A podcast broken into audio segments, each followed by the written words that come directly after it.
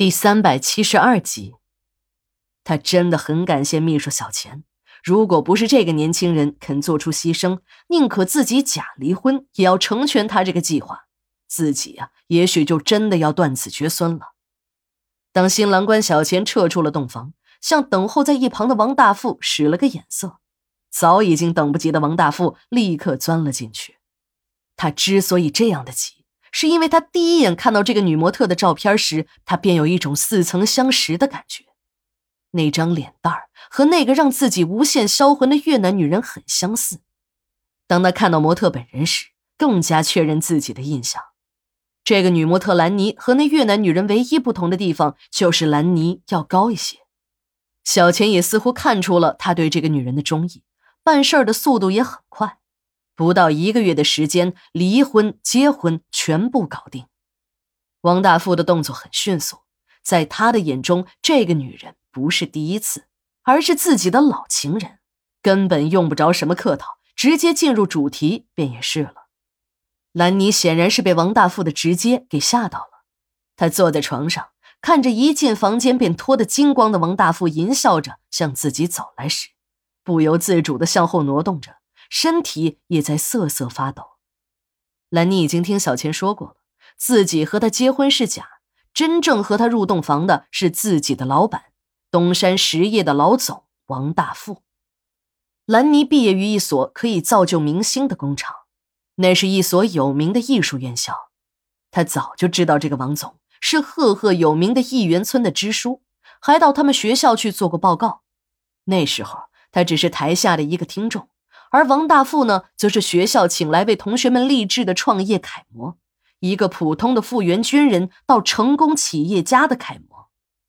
别看王大富的文化程度不高，但他的口才很好，他的演讲比那些文化名人还要有说服力。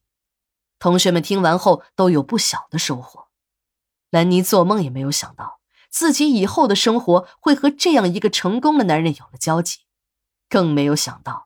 这个在他印象中应该是三妻四妾的大老板会如此的猴急，见到女人时会是这样一副德行。看到兰妮吓得直发抖，王大富也意识到自己的失态。在进洞房之前，秘书小钱还对王大富进行了温馨提示，说这个女人还是一个黄花闺女，很多事情还要请他这个老板去慢慢调教。王大富当然听得懂小钱口中调教的含义。因为自己的新婚之夜就是被那个傻婆娘调教出来的，那真是个野蛮的女人。直到现在，王大富还没有从那种被调教的阴影中走出来。他不能让这种阴影再次出现在自己的洞房里，自己一定要温柔一点，把这个出色人士的女孩调教好。虽然他接触的女人不多，但多年的商途，他接触了太多的人，经历了太多的事儿，他知道。凡事的第一次都是很重要的，第一次做不好，下面的事儿只会更糟糕。他坚信，只要自己做好了这第一次，便也为以后的生活打开了大门。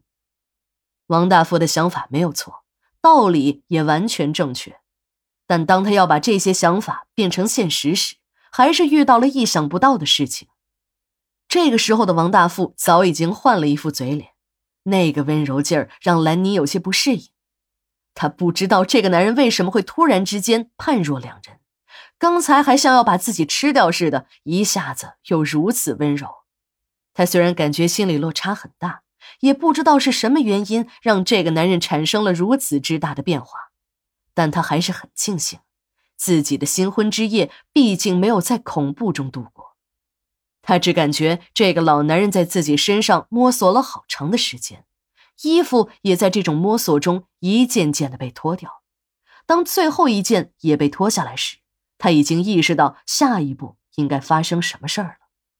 当他感觉到这个老男人发烫的身体紧紧挨着自己时，他闭上了眼睛。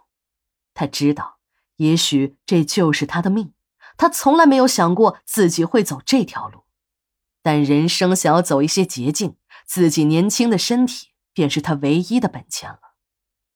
兰妮等了好长的时间，她预想的下一步也没有发生。更为奇怪的是，刚才这个老男人贴在自己身上那硬硬的东西，不知什么时候变成了一团软软的肉团。